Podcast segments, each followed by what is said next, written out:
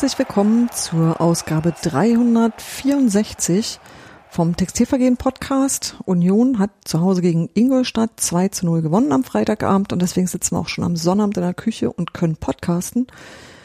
Ähm, ich begrüße in unserem Sendestudio in Cottbus Daniel. Hallo. Hallo Daniel. Daniel, kannst du mittlerweile Sorbisch? Äh, Nee, immer noch nicht. Kannst du guten Tag auf Sorbisch sagen? Also bestimmt einfach Irgendwas sowas wie Dobre Den, ne? Ich wollte es gerade sagen, irgendwas in der Oder Richtung. Aber, Ja.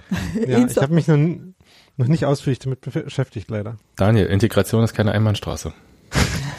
Gut, ich gebe weiter an Steffi. Weil er so vorlaut ist, begrüße ich jetzt gleich mal Sebastian, dann hat er hinter sich. Hallo Sebastian. Hallo, ich werde heute nicht so viel sagen, denn ich habe eine ganz schlimme Erkältung und einen sch äh, schmerzenden Hals, kann aber auch vom Spiel sein gestern. Das äh, Reden wird dir denn aber vielleicht unser Spezialgast abnehmen. Wir haben nämlich Besuch und freuen uns ganz doll, dass Nadine endlich geschafft hat und sich getraut hat und in unserer Küche sitzt. Hallo Nadine, schön, dass du da bist. Hallo. Hi Nadine, toll. Ja, schön, Ich dass mich ich hier wirklich. bin. Ja. Mm, Und da du nun aber da sitzt und die Leute, die nicht twittern, vielleicht auch gerne wüssten, wer ist denn jetzt echt Nadine? Magst du dich kurz vorstellen? Ja, also ich bin Nadine, ähm, 28 Jahre alt. Seit 14 Jahren gehe ich jetzt zur Union. Ähm, bin da über ein paar Umwege hingekommen und ja, einmal da gewesen und nicht mehr weggegangen. So ist es halt bei Union. Ja, Und Im 390 Gegensatz zu den Ultra. meisten. ja, und 390 Ultra und ich twitter auch für die Eisernen. Äh, man findet mich halt so auf Twitter und in den Medien immer so ein bisschen rumspüren. Und Du man muss vielleicht mehr sagen, Fußball gespielt als wollte ich gerade sagen, oder? du hast mehr Fußball gespielt als alle außer Daniel vielleicht. Aber vielleicht sogar auch mehr als Daniel. Ich glaube mehr als ich. Ja. Ja, es waren so neun Jahre, die ich im Verein gespielt habe, mit ein paar Pausen zwischendurch, aber ja, mehr oder weniger erfolgreich. ja, aber immerhin, du hast es gemacht. Ja, Ich bin ja nur ein Publikum. nur auch Publikum macht was. Ich Ja, bin auch Krach- nur Publikum. Krach und Arbeit. genau. Nee, schön, dass du da bist. Und ähm, wenn er denn alle euch ähm, sortiert hat, würde ich sagen, fangen wir an. Na los. Fangen wir an. Ich würde gerne mh, mit dem Teil vor dem Spiel anfangen. Da waren zwei Sachen, die mir aufgefallen sind. Das erste war, ich habe mich wahnsinnig gefreut, dass ähm, Christian Arbeit sich die Mühe gemacht hat, zu erklären, was dieser 8. März, dieser Frauentag eigentlich ist, weil das nämlich ähm, ganz an ganz vielen Stellen im Internet, auch im Fußball-Internet und auch da, wo es lustige Sachen zu kaufen gibt, quasi eine weitere Shopping-Gelegenheit für Frauen war. Und das fand ich ein bisschen schlimm. Das hat mir ganz schön dolle wehgetan. Also das war nicht nur bei Hertha so, das war auch bei Union so. Es gibt da ganz viele interessante Beispiele. So Mädels, ey, shoppen gehen für die Hälfte, kauft euch alle hübsche Sachen. Und ich immer dachte, aber das ist es nicht. Und Christian hat es halt ein bisschen eingeordnet und hat gesagt, warum das in Berlin ein Feiertag ist und auch warum man den noch braucht. Und das hat mir, also das fand ich echt beeindruckend, weil das was ist, von dem ich sage, das ist nicht wohlfeil. Das ist nichts, was du machst, um gute Laune zu verbreiten und das ist auch nichts, wo du dir wahnsinnig viele Freunde mitmachst oder wo du irgendwie gefällig bist, sondern das ist was, wo du Kante zeigen musst und ähm, dafür bin ich sehr dankbar, dass so was geht. Habt ihr ein bisschen zugehört? Zugehört, ja, natürlich. Ist ja nicht zu überhören. Ähm, aber es kam durch die Stadionatmosphäre bei mir um mich herum nicht so gut an. Also akustisch war es bei mir ein bisschen schwerer zu verstehen. Das Unionerinnen und Ingolstädterinnen, das kam dann noch an.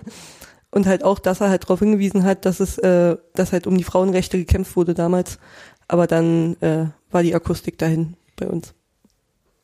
Ja, ich ähm, würde sagen, ich fand, das war fast typisch Union slash Christian Arbeit.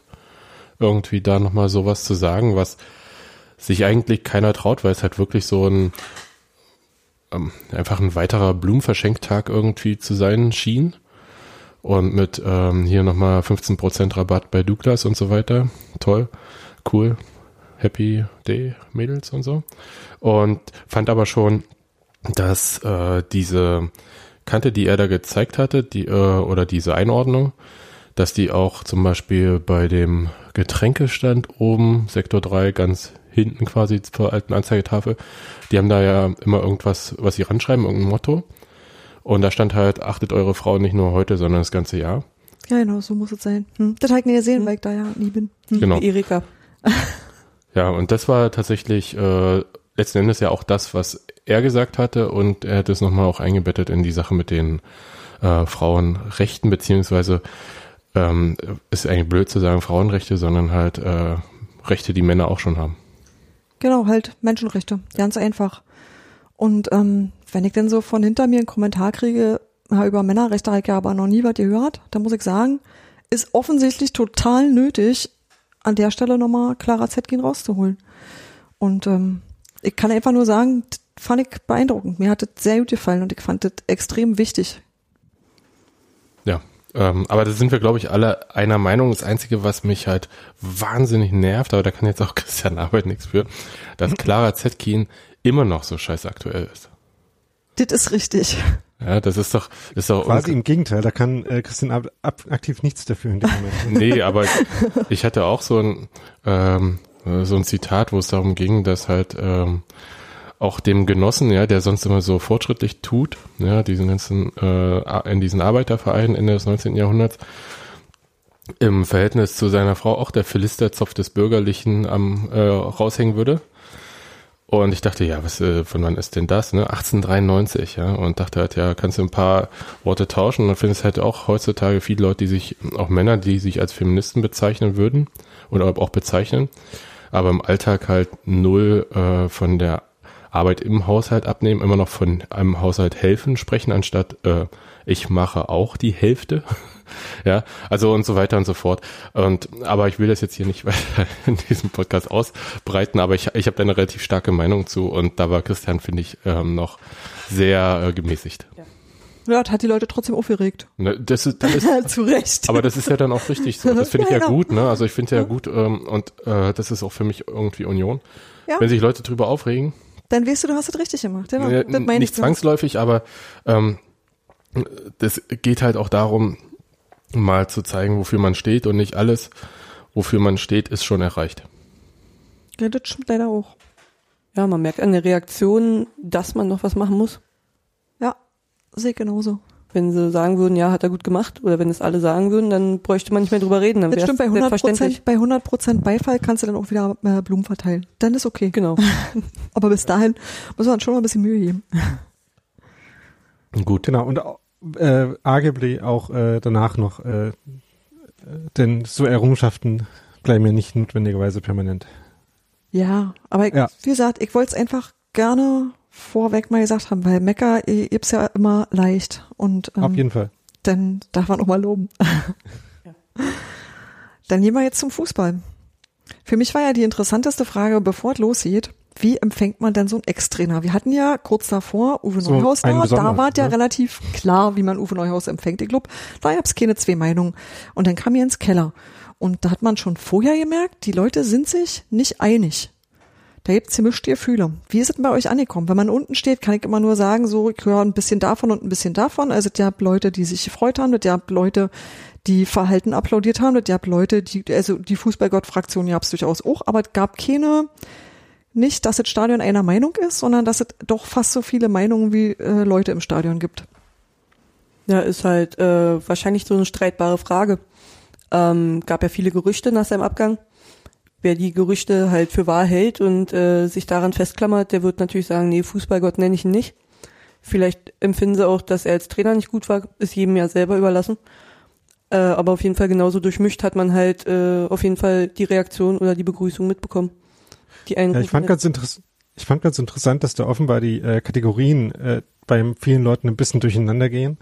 Denn ähm, was ja relativ klar ist, dass äh, Fußballgott halt keine äh, fußballerische Kategorie bei Union ist. Ne? Also ähm, ich meine, Markus Karl, äh, das habe ich äh, neulich auch in einem Kommentar bei uns im Blog in der Diskussion dazu geschrieben, wird ja nicht deswegen nicht Fußballgott genannt, weil er vielleicht auch mal einen Fehlpass für Union gespielt hat, sondern aus anderen Gründen. Ähm, sodass ähm, jetzt die Frage, hätte man ihn jetzt damals wegen seinem sportlichen äh, Abschneiden entlassen sollen oder vielleicht doch nicht, ja ziemlich irrelevant dafür ist. Ähm, und ich finde, alles andere ähm, ist äh, zumindest nicht äh, stark genug äh, negativ gegen ihn sprechend. Es ist äh, zwingend äh, dazu führen müsste, ihn jetzt äh, unfreundlich zu begrüßen. Ähm, Ich glaube, um unfreundlich ging es aber auch gar nicht. Ne? Ja. Also unfreundlich, Oder also das nicht da- da- überschwänglich. Ähm, Das fand ich, das, ist war dann, schon die ich, Minderheit. Ja. Das war schon eine wirklich sehr, sehr kleine Minderheit und der, der würde ich mich auch überhaupt nicht anschließen, ähm, den Trainer, also beziehungsweise den Ex-Trainer da unfreundlich zu begrüßen. Er hat ja auch nicht den Abgang gemacht oder irgendwie auf eine Art provoziert, wo man sagen würde, verpiss dich und komm nie wieder her. Sondern ähm, er wurde ja entlassen und auch für ihn kam das ja überraschend. Ja. Und ähm, nee, aber ich fand halt so, weshalb ich mir das Fußballgott nicht ganz so über die Lippen geht, wie vielleicht bei anderen Leuten oder die zurückkommen, war halt, dass ich schon so das Gefühl hatte, und darum geht's ja jetzt auch in dem Fall, ums Gefühl, dass er, ähm, dass die Identifikation mit dem ganzen Gesamtkonzept Union jetzt nicht wahnsinnig hoch war. Er war hyperprofessionell und das war ja auch in seinem Abgang. Ja, also ich meine, das ist schon eine hohe Professionalität, wenn man das schneller an die Medien durchsteckt, als ähm, der erste FC Union die Pressemitteilung rausgeschickt hat. Ähm, also Auch insofern, wenn dessen Kommunikationsabteilung äh, in den Tagen vielleicht nicht äh, ihren absoluten Zenit erlebt hat. nee, das vielleicht nicht, aber Ja. das ist ja trotzdem, ähm, also er war halt in jederlei Hinsicht professionell. Also das heißt, du kannst ihm nicht vorwerfen, ähm, er hätte irgendwas ähm, mit Absicht schlecht gemacht oder irgendeinen Quatsch oder sowas. Das, das will ich Also jetzt auch find nicht sehen. Ich finde die Kategorie professionell jetzt gerade äh, im Zusammenhang mit dem Durchstechen der Entlassung ein bisschen interessant. Äh, ich weiß nicht, ob ich das jetzt notwendigerweise als Beispiel dafür ranziehen würde. Ähm, aber ich glaube, dass äh, es halt auch so eine Geschichte mit Trainern ist, ähm, die ja doch noch irgendwie erstens äh, eine ähm, volatilere Position haben als Spieler. Also es, es passiert ja doch eher selten, dass Spieler irgendwie mitten in der Saison gefeuert werden, während das bei Trainern ja doch durchaus normal ist. Und die halt auch öfter reden. Ähm, ne, also klar hört man auch von Spielern immer mal was, aber ähm, die viele Spieler sind halt einfach äh, charakterlich, wenn man so will, einfach auch weniger exponiert als Trainer. Das, äh, das finde ich an dem an der Stelle ganz interessant, dass einfach viele Spieler ähm, gar nicht in die Verlegenheit kommen, äh, sich den äh, Kritikpunkten stellen zu müssen, die jetzt äh, Leute vielleicht einen Keller haben. Wer hat denn von euch Fußballgott gerufen? Also, Ich kann dazu jetzt insofern nichts Substanzielles sagen, als es merkwürdig ist, wenn du vor der Trainerbank stehst, fotografierst und dabei irgendwas rufst. Das machst du in der Regel nicht, sondern versuchst, versuchst ein vernünftiges Bild zu machen und das, glaube ich, habe ich hingekriegt. So ähnlich ging mir das auf der Pressetribüne auch, auch wenn ich, äh, oder wäre es mir gegangen, wenn ich da gewesen wäre. In dem Moment musste aber noch mal kurz in, in den Raum, äh, in den äh, Stadion, äh, in die Katakomben gehen. Deswegen äh, ist auch mir die Entscheidung von den Umständen abgenommen worden. Nadine, warum hast du denn Fußballgott gerufen? Ja, ich habe absolut kein Problem mit Jens Keller. Ich äh, war froh, als er zu uns kam. Ähm, ich fand seine Arbeit eigentlich bei uns auch nicht sch- schlecht, nicht verkehrt. Klar, die Leistung hat irgendwann äh, stagniert und die Mannschaft hat sich nicht weiterentwickelt. Aber im Endeffekt äh, ist er ja im Positiven gegangen, so wie wir es schon gesagt haben. Und ich habe dazu, ich weiß nicht von wem der Kommentar war, aber auf Twitter hat jemand einen ganz äh, passenden Kommentar geschrieben, ein Nicht-Fußballgott muss man sich bei uns erarbeiten. So wie zum Beispiel Markus Kral. Also alle anderen werden halt Fußballgott gerufen, aber Markus Kral hat sich halt erarbeitet, dass er diesen Sonderstatus bei Union hat. Fand ich irgendwie auch passend, hat die Person recht. Ähm, was ich da noch interessant finde, irgendwie ist mir, als ob das bei Ex-Spielern noch relativ neu ist, das auf äh, so einen weiten Personenkreis anzuwenden, oder erinnere ich mich da falsch? Hm, Also mir es als ist das insgesamt, in den letzten Jahren häufiger geworden ist. ähm, ja, aber es gibt ja insgesamt äh, den Ruf Fußballgott noch na, gar nicht so lange. Hm. Insofern, hm, also historisch gesehen nicht so lange. Wir haben ja jetzt immer die historische Perspektive. Ja, ja klar. Gut, also ich habe nicht Fußballgott gerufen, aber äh, applaudiert und ich äh, finde ihn eigentlich als Trainer auch ganz interessant. Ich würde gerne halt mal eine Mannschaft konstant äh, dieses Gegenpressing, was er immer noch so krass spielen lässt, ähm, über eine ganze Saison erfolgreich spielen sehen. Und deswegen bin ich äh, tatsächlich gespannt, wie er mit Ingolstadt die Kurve kriegt. Und ich fand, das hattest du ja vor dem Spiel schon geschrieben, Daniel, dass er die Mannschaft ganz gut schon eingestellt hat. Und jetzt fehlen eigentlich wahrscheinlich noch ein paar gute Ergebnisse. Aber sie haben jetzt gegen Köln und gegen Union gespielt. Also äh, und kommen wir gegen vielleicht St. noch. Pauli und jeweils äh, Ja. gute Spiele gemacht, die wir Eben. vielleicht noch im Näheren erzählen und äh, jeweils mit äh, einem, nee, mit zwei Toren Unterschied verloren. Hm. Jetzt in dem Spiel. Genau, Aber ja. da kommen wir dann sicher noch drauf. Seht ihr euch in der Lage, Ingolstadt jetzt thematisch zu verlassen? Dann würde ich sagen, gucken wir doch mal Also- Union. Ja, okay. Ihr habt, Das spielt ähm, aber Ingolstadt halt immer noch eine relativ große Rolle, ne? ja, ja, ja, ja, ja, Ja. aber nicht, nicht, also für den geneigten Unioner natürlich eigentlich überhaupt ja nicht. Die waren halt irgendwie auch da, was bedauerlich war, aber nein, ich würde äh, sagen, äh, beziehungsweise ihr habt mir das vorgeschlagen und ich finde eine prima Idee. Ähm, wir lassen uns diesmal das Spiel taktisch von Christopher Trimmel erklären. Okay. Das heißt, äh, ist gut, ich war gerade dabei, mir was einzugießen, Ja, aber, aber ich du gehe mal ins Soundboard kennst ja, ran, kennst ne? ja meinen Zettel, du weißt, an der Stelle heißt es Rainer Farb und nun musst du halt auch Okay, liefern. so jetzt äh, stehe ich hier hinter dem Soundboard und äh, da ist der große Schalter. Ja, erste Halbzeit ist, glaube ich, schon, so ehrlich muss man sein, sind wir schon äh, unverdient, glaube ich, 1-0 vorne. Äh, man muss schon sagen, dass wir auch in gewissen Situationen Glück hatten. Ähm, da hat wieder ja, ein paar Dinge nicht gepasst. Ähm, schlechtes Anlaufen, ähm, ja, taktisch ein paar Dinge halt falsch gemacht und kriegst du Probleme. Die, die war schlecht, die erste Halbzeit. Warum habt ihr euch das Leben denn so schwer im Aufbau gemacht? Ihr habt zu keiner Phase, auch in der zweiten Ja. Halbzeit, äh, die Bälle ruhig mal über zwei Stationen Ja. gekriegt, sondern immer sofort wieder verloren. Ja, es ist halt, wir wollen es natürlich, klar, aber ähm, der Boden spielt eine Rolle. Du willst irgendwie kein Risiko gehen. Ähm, klar, ähm, gehört Mut dazu, aber irgendwie muss man auch mit, mit Köpfchen. Ähm, es bringt nichts, dass du da jetzt äh, hinten raus direkt spielst, dann springt mein Ball irgendwie blöd auf und dann läufst du in Konter und kriegst vielleicht einen Gegentreffer. Das ist halt die Schwierigkeit, diese Balance zu kriegen. Wenn du Selbstvertrauen hast, geht es natürlich leichter, aber ich glaube, zu Beginn ein so, so vom, vom Spiel, glaube ich, sollte man schon ein bisschen ähm, ja, sicherer sein. Und, äh, aber trotzdem war es wieder ein, ein Stück zu passiv, ähm, ähnlich wie gegen, gegen Bielefeld. Ich glaube, wenn wir noch ein Stück äh, ja, äh, mutiger draufgehen, ähm, bisschen weiter vor die Mittelfeldspieler, dann ist es einfacher. Aber das Selbstvertrauen sollte doch eigentlich haben.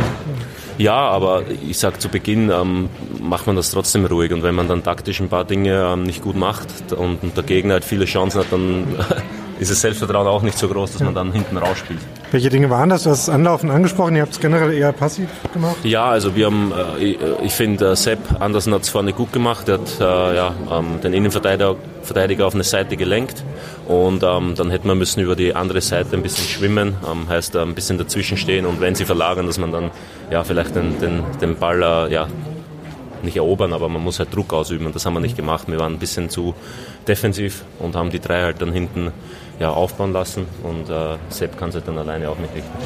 Hast du eine Erklärung dafür? Weil ihr habt ja eigentlich, sag ich mal, das ja in Kiel habt ihr ja direkt Ja, also durchexerziert, die- wie man es machen muss. Wir haben es wir haben's ja, ähm, wir wussten es ja, also der Plan war klar vom Trainer, wir haben nur diesen, diesen Mut, also der, der, der Gegner verändert ja auch ein paar Dinge und wir über Außen, ähm, muss man schon sagen, die Außenverteidiger, wir hatten halt dann oft zwei Gegenspieler, aber wenn die über die andere Seite aufbauen, dann ist halt mal so, dass halt auf der anderen Seite einer von denen frei ist, aber der ist uninteressant in der Situation, weil der Ball auf der anderen Seite ist und da müsste vielleicht, oder das, da, da nehme ich auch mich in die Pflicht, da müssen wir äh, Verteidiger vor allem unsere vorderen Leute ähm, ja, vorcoachen, dass sie mutiger nach vorne gehen können. Und äh, wir waren ein bisschen zu defensiv.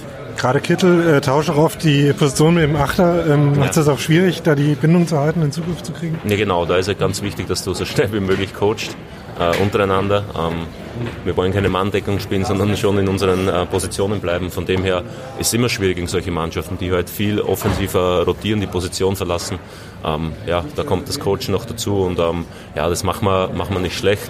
Aber wie gesagt, dieses äh, nach vorne ver verteidigen, äh, mehr Druck aufbauen auf den Gegner, das müssen wir besser machen. Im Hinspiel habt ihr auch im 4-3-3 gepresst gegen Ingolstadt, war damit sehr, sehr gut im Spiel. Heute habt- seid ihr beim 4-4-2 geblieben gegen den Ball. Genau, War das ja, was, was überlegt habt? wie ich schon angesprochen habe, im Endeffekt wird sie dann zum, zum 4-3-3. Also wenn der eine Mittelfeldspieler, der äußere, ein bisschen äh, schwimmt und dann äh, so dazwischen steht und schaut, ob da, wenn die verlagern und äh, macht Druck, dann ist sie im Endeffekt dann ein 4-3-3. Und äh, von dem her, das wollten wir eigentlich machen, aber da hat uns ein bisschen der Mut, aber auch äh, das Coaching gefällt von hinten raus.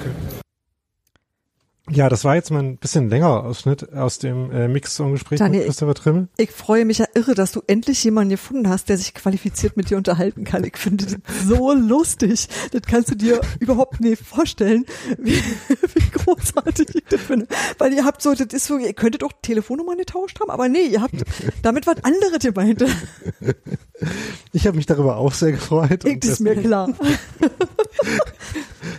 Daniel hat einen Wollt- Freund zum Spielen. Ja, aber, aber Daniel, erklär mir mal kurz, was meint denn Christopher Trimmel oder vielleicht auch du, ähm, wie, wie, wie coacht man sie? Ich weiß schon, was Manndeckung ist, so ist es ja nicht, aber was ist denn die Alternative dazu? Was hat er denn gemeint? Wie soll denn das aussehen?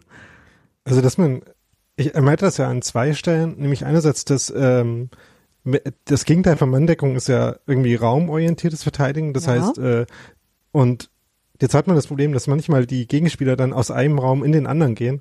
Und da muss man halt untereinander kommunizieren, äh, wie man diese Übergabe macht, ähm, dass dann eben es möglichst kurze oder keine Momente gibt, in denen der Gegenspieler dann bei diesem Wechsel nicht gedeckt ist. Und wenn das halt gerade Kittels, äh, äh, Kittel Trimmels Gegenspieler oft gemacht hat, äh, war es da halt sehr notwendig, dass er irgendwie mit mit den Sechsern dann vor allem äh, spricht, äh, denen sagt, jetzt ist er in deinem Raum, jetzt musst du dich um ihn kümmern. Ähm, das war der eine Aspekt und der andere äh, nach vorne hin, dass er eben äh, sagt, ähm, ja, jetzt ist zwar relativ viel Wiese hinter dir, äh, Außenstürmer, aber trau dich trotzdem deine, deine Rolle im Pressing halt weiter zu übernehmen und da weiter vorne drauf zu bleiben. Ah, okay. Okay, und dafür habt ihr habt interessante Kürzel, okay. Aber so gibt's ein Bild. Ja. Ähm, aber man hat gemerkt, dass er, äh, dass er sehr bemüht war, obwohl er dieses Wort Coachen äh, benutzt hat, äh, das eben auf die Mannschaft zu beziehen und nicht auf äh, aus, aus Fischer. Das, Ja, äh, ja, das war mir schon klar. ange- Also das, das war Ja. mir schon klar. Ich kannte das nur als Begriff in dem Zusammenhang nicht. Heik noch nie gehört. Alle gut, wieder was ihr lernt. Ich freue mich.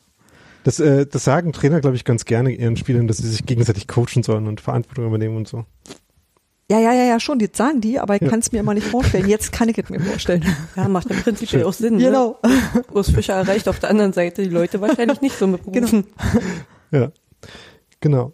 Ähm, und ich fand halt auch wirklich ganz interessant, was er äh, über das Selbstvertrauen gesagt hat, weil ähm, das äh, mit dem Fußball im Ergebnissport haben wir schon, hört man ja immer wieder. Sagen wir auch zuweilen selbst, ja. Genau. Aber obwohl die Ergebnisse von Union halt so gut sind diese Saison, äh, merkt man halt, dass es trotzdem noch auf die einzelnen Aktionen ankommt, um dieses Selbstvertrauen zu haben. Und dass nur weil man irgendwie in der Tabelle, da- in der Tabelle gut dasteht, man äh, dieses äh, Vertrauen in, in Pässe, in Aufbauspiel eben trotzdem nicht automatisch hat. Ja, auch vor allem, dass es was ist, ähm, du kannst ja auch aus dem, aus dem Takt kommen. Also, äh, weil ja lästigerweise halt diese andere Mannschaft auch da ist. Also das kann einfach auch sein, dass, dass sich im, im Laufe eines Spiels oder am Anfang eines Spiels schon, dass du, äh, dass du da nicht kleinen Tritt findest und das hat natürlich auch dein Selbstvertrauen untergräbt und das finde ich auch nachvollziehbar. Die hätten ja, Genau. auch, äh, wenn ich mal kurz eingrätschen kann, das Selbstvertrauen auch gleich richtig verlieren können, weil ich glaube, fünfte Minute war die erste Chance von Ich Lescano. glaube achte. Oder achte. Ach so, nee, äh, genau. Nee, äh, fünfte. Lescano war noch eher und dann Pledel war in der achten, genau. Ja, also da hatte ja Ingolstadt von Beginn an schon wirklich sehr hochkarätige Torchancen.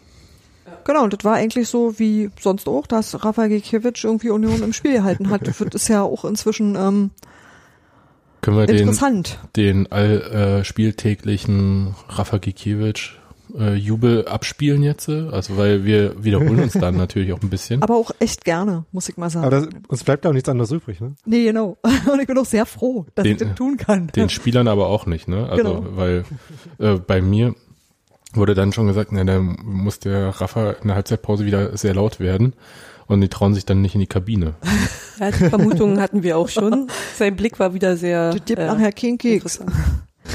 Ähm, pass auf, aber wo wir gerade dabei sind, über Rafa Gikiewicz zu reden. Äh, wir hatten eine Hörerfrage über Twitter von Martin Möllmann und die möchte ich direkt Daniel zuwerfen. Und zwar schrieb der, dieses Sammeln auf einem 20 mal 20 Meter Quadrat bei langen Abschlägen von Gikiewicz. Was soll das? In der Jugend heißt es immer, macht das Spiel breit. Daniel, erklär mir mal, was meint er denn? Ich kann, also erklär mir mal als erstes die Situation. Ich kann mir das ja nicht, ähm, ich hab das irgendwie, kann mir das gerade direkt nicht bildlich vorstellen. Also Wer bei- sollte denn da was machen und tut es aber nicht? Ja, nee, äh, das ist schon alles richtig so, würde ich sagen.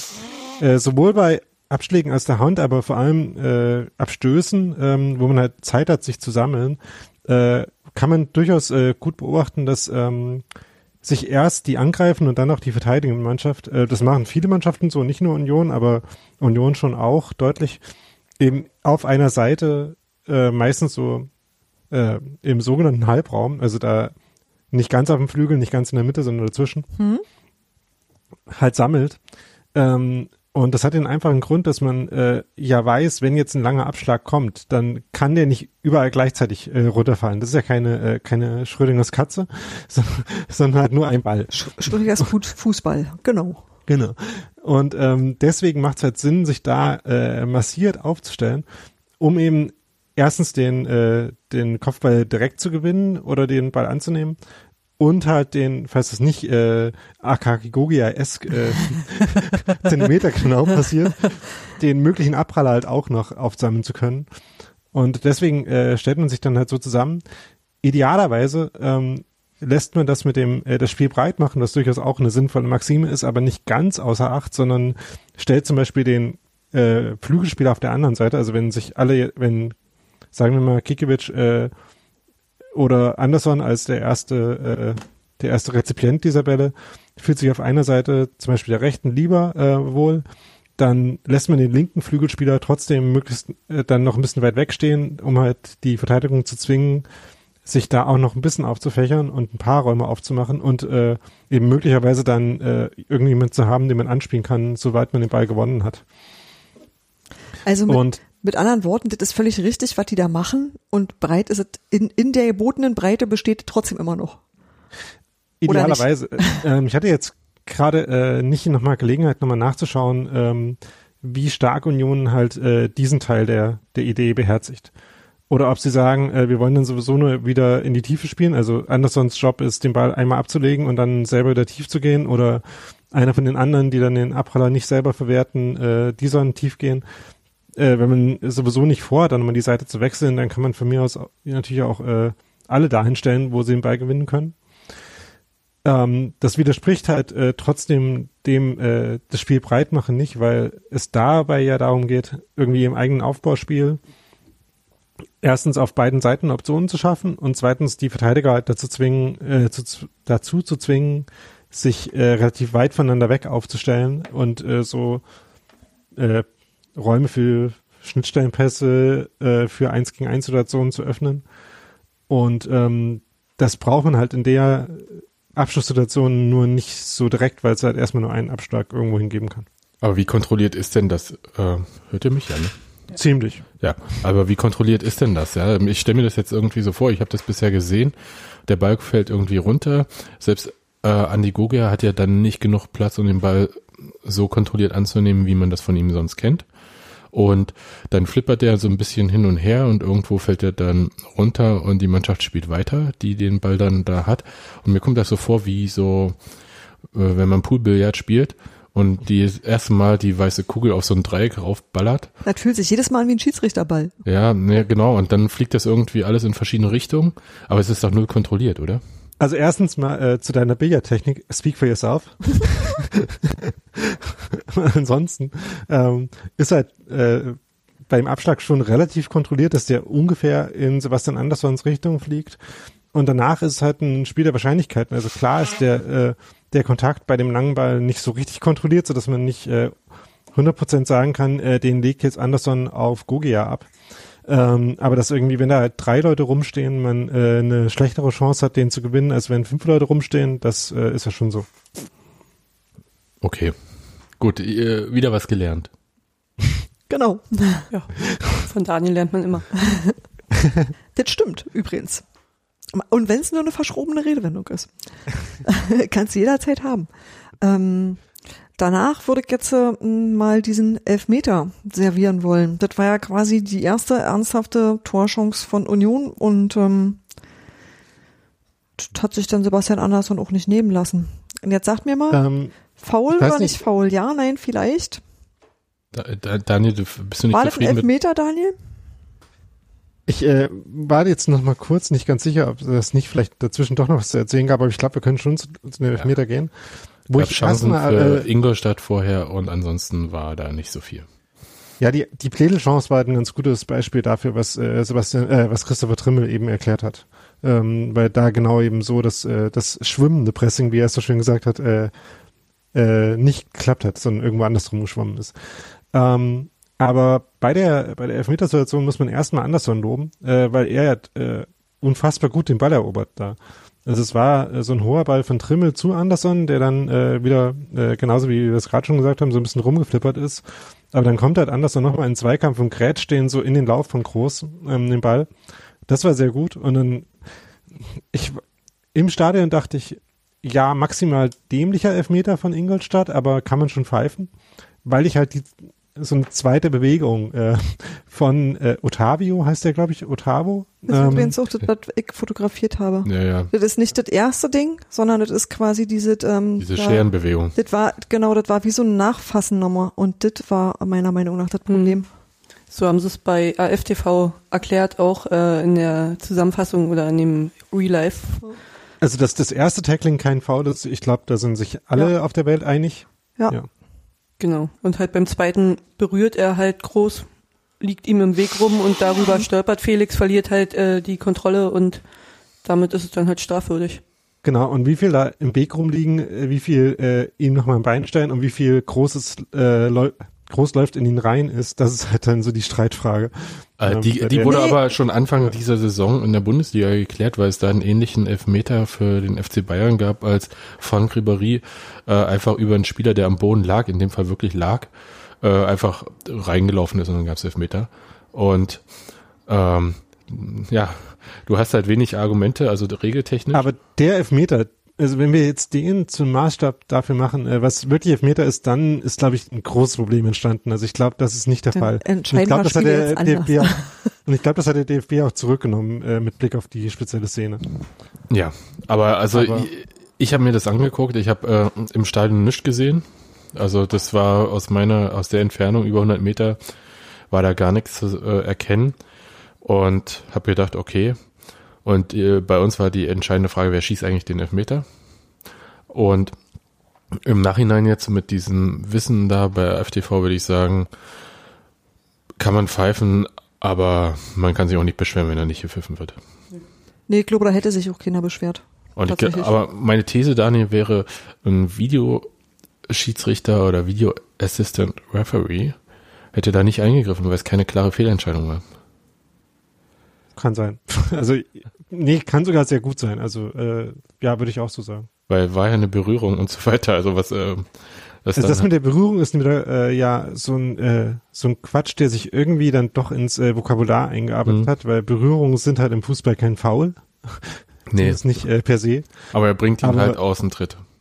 Ja, also man kann das schon irgendwie so sehen, dass es ein Elfmeter ist. Ja, aber ähm, wir sind uns alle einig, ähm, schmeichelhaft. Das, das war mit, mit Liebe bedacht, ja. War nett ja. von ihm.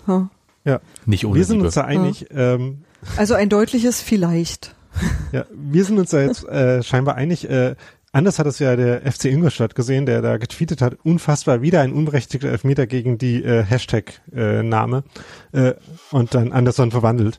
Also ähm, die waren da äh, relativ entschieden, dass das kein Elfmeter war. Die haben aber auch da eine Vorgeschichte, was ähm, die Sache mit den Elfmetern und Schiedsrichtern betrifft. Das heißt, äh, für die war das ja nur eine Fortschreibung der Wir werden ungerecht behandelt Geschichte. Ja, aber das hat doch jeder Ostclub auch. Und lustigerweise, ja, Naja, egal. das, ist zwar, das ist zwar nicht, was du meinst, aber lustigerweise gab es ja im Hinspiel auch genau in derselben Minute einen Elfmeter, den auch äh, Anderson verwandelt hat. Aber du meintest jetzt eher den Elfmeter für Köln im letzten Spiel von Ingolstadt, ne? Genau. Ja. Also Ja, insofern. ist schon hart, wenn man Ingolstadt ist und irgendwie. und ich würde sagen, ich würde im Strahl kotzen, wenn er gegen Union gepfiffen würde. Ja, selbstverständlich. Ja, aber haben wir ja auch immer gemacht. Also ist ja nicht so, als dass wir, also verstehst du, dass die nicht auch gegen uns gepfiffen worden wären. Wir haben ja da eine mindestens auch ganz lange Liste. Aber Steffi, ich habe ja von dir gelernt, es gibt keine äh, Gleichheit im Unrecht. Keine Also, Gleichbehandlung im Unrecht ist richtig. Ja. Da hast du mir mal zugehört. Richtig. Tja, sorry Ingolstadt. Aber Daniel, wo du gerade so schön in Fahrt bist, du hast gerade so richtig, du hast dich gerade so richtig warm ge- geredet. Sie sagt, Ingolstadt hat sowieso seltsam getwittert zu dem Spiel. Ich habe das nie mitgekriegt, weil ich ehrlich gesagt außer Union nicht so Fußballclubs folge. Ich wüsste auch nicht, warum ich das tun sollte. Was war denn da, was war denn da los? Also ähm, die waren halt, ähm, wie sagt man auf Deutsch, opinionated, äh, würde ich sagen. Also Meinungsstark. Meinungs Meinungsstark, genau, Meinungsstark. ähm, und ähm, haben wir zum Beispiel über den äh, Platzverweis gegen Kronen geschrieben, ähm, äh, das ist übel, äh, Platzverweis gegen Kohn, der am Boden liegend von Gogia angegangen wird und dann ebenfalls zupackt. Äh, Gogia sieht nur gelb, es ist nicht zu glauben.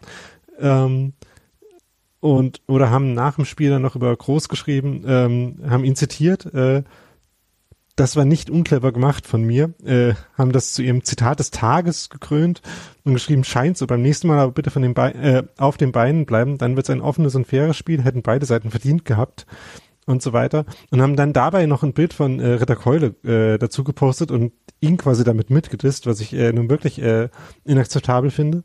Weil der Ritter kann nicht für seine Sicht, der hat nur das eine. Ja, Oder genau. was?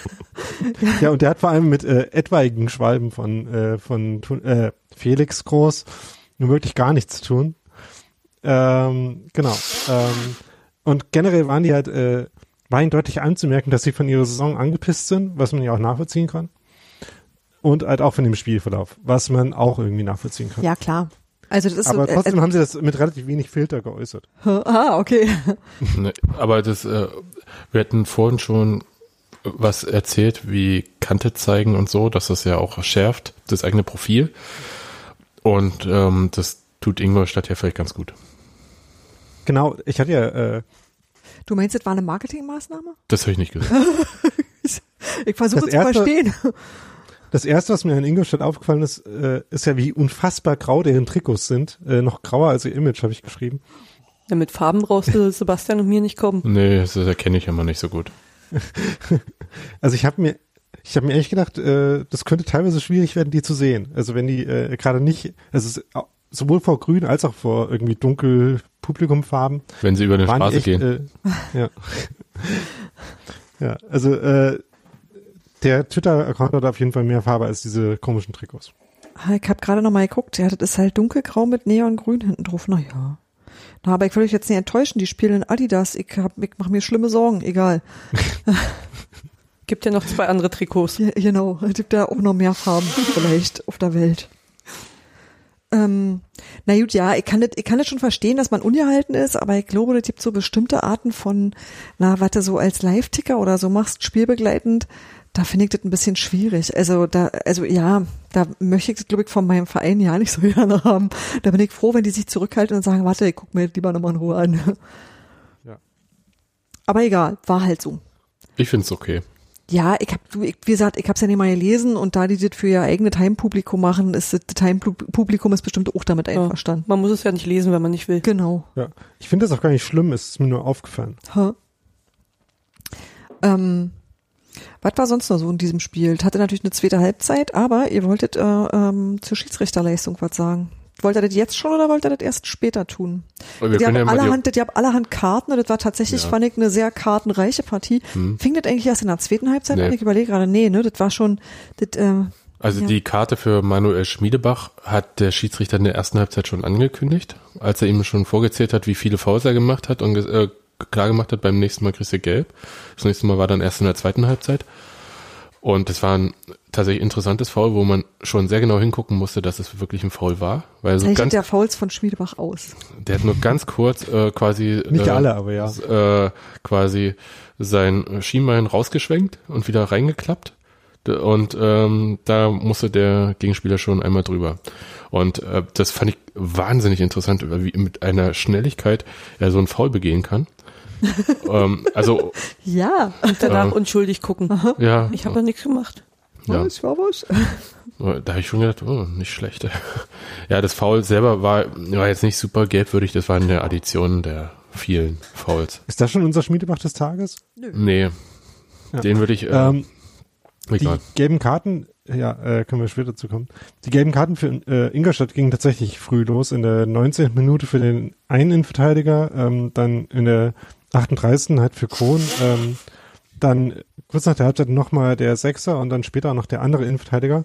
Und an der Stelle, äh, wo dann äh, der vierte zentrale Defensivspieler äh, sich seine gelbe Karte abgeholt hat, habe ich äh, noch gedacht, hm, die verteilen sich das aber gut, äh, sodass keiner irgendwie zweimal so ein taktisches Foul begeht. Und danach hat es dann nicht mehr so gut geklappt. Ja, aber da, auch da hatten sie schon durchaus Glück, weil also sie haben schon einige taktische Fouls begangen, so ungefähr so 30 Meter vor dem eigenen Tor teilweise, äh, weil hat man daran gesehen, dass dieser äh, Trimmel hatte zwei Freistöße, die quasi von, ich würde sagen, fast der exakt gleichen Position waren. Und da hat der Schiedsrichter nicht immer gleich eine Karte gezogen. Sie haben das schon ganz ähm, äh, durchaus auch Glück gehabt, weil da waren einige Fouls dabei, wo ich dachte, da kannst du auch taktisches Foul geben, ne? Also und dann gibst du gelb und dann werden sie mit ein paar mehr Karten auch in die Halbzeit gegangen. Genau, und bei denen, wo es eben dann gelb gab, war es dann halt immer ein anderer Spieler. Ja. Aber das blieb ja dann nicht so, sondern äh, dann gab es ja in der, äh, in der 63. 65. Äh, ja, beim Kicker steht 65. Äh, Spielminute, gab es ja dann äh, Rot für Alma Cohn, wie ich gerade schon erwähnt habe. Und das war nun wieder eine Szene, wo irgendwie alle im Stadion gar nicht mitbekommen haben, was da eigentlich los war. Das ist richtig, das muss ich mal sagen. Da habe ich nur, ich habe zwar eine Rudelbildung gesehen, habe aber nicht gesehen aufgrund von wann die entstanden, weil es war schlicht auf der anderen Seite. Also ich habe Du hast zwar, eine Rudelbildung nicht ich, gesehen? Ich habe eine Rudelbildung, der doch, ich habe eine Rudelbildung gesehen, aber halt nicht ihren Anlass, weil das halt, ähm, ich habe ganz viele Köpfe gesehen. Ich habe mir das auch später nochmal angeguckt. Ich glaube, das war mir immer noch nicht so richtig klar, was dem eigentlich vorausgegangen war. Ja, im Stadion selber habe ich es auch nicht gesehen. Ähm, aber dann auch wieder nochmal nach dem Spiel das angeguckt, ne? Ähm, er ist halt Akaki Gogia quasi an den Kragen gegangen und hat sich da ein bisschen echauffiert über Gogia, der ja wohl gefragt oder zu ihm gesagt hat, äh, steh wieder auf. Ja, äh, kurzes Gerangel und dann war für den Schiri, oder hat der Schiri sich ja mit seinem Assistenten besprochen. Gab's gelb für Gogia, rot für Cohn, durfte da duschen gehen. Das war aber interessant, also weil ähm, war wieder so, dass es relativ weit weg von mir war. Also ich habe nicht genau gesehen, was da war, aber die Ursprungssituation war ja, dass zwei Ingolstädter im Strafraum lagen und vehement Elfmeter für sich gefordert hatten. Und zumindest bei Kohn war es auf jeden Fall keiner. Und das war ja schon der Beginn des, äh, ich sag mal, des Grunddisputs dort. Äh, den, ähm, und wer dann wem an Kragen gefasst hat und so weiter. Ich fand im Nachhinein, wenn ich Ich mir hatte das die Gefühl, da waren ja schön viele Krägen am Ende denn so betroffen. ja, aber ich habe mir das Ja. bei FTV ein bisschen genauer angeschaut. Ich glaube, eine gelbe für Cohn hätte es auch getan, wäre auch vom Platz geflogen mit gelb-rot. Jetzt gibt's ja Das dachte ich tatsächlich in der Situation, hatte ich gar nicht mitbekommen, dass äh, Cohen ein Glattrot bekommen hat, sondern dachte tatsächlich, dass er gelbrot gesehen hätte. Ja. Also das spricht ja dafür, dass man das für plausibel halten konnte. Aber wir wissen natürlich auch nicht, ob er noch was gesagt hat, ob er sich verbal da noch äh, geäußert hat, wo der Schiri Das gesagt hat, möglich, okay, komm, das ist rot. Genau.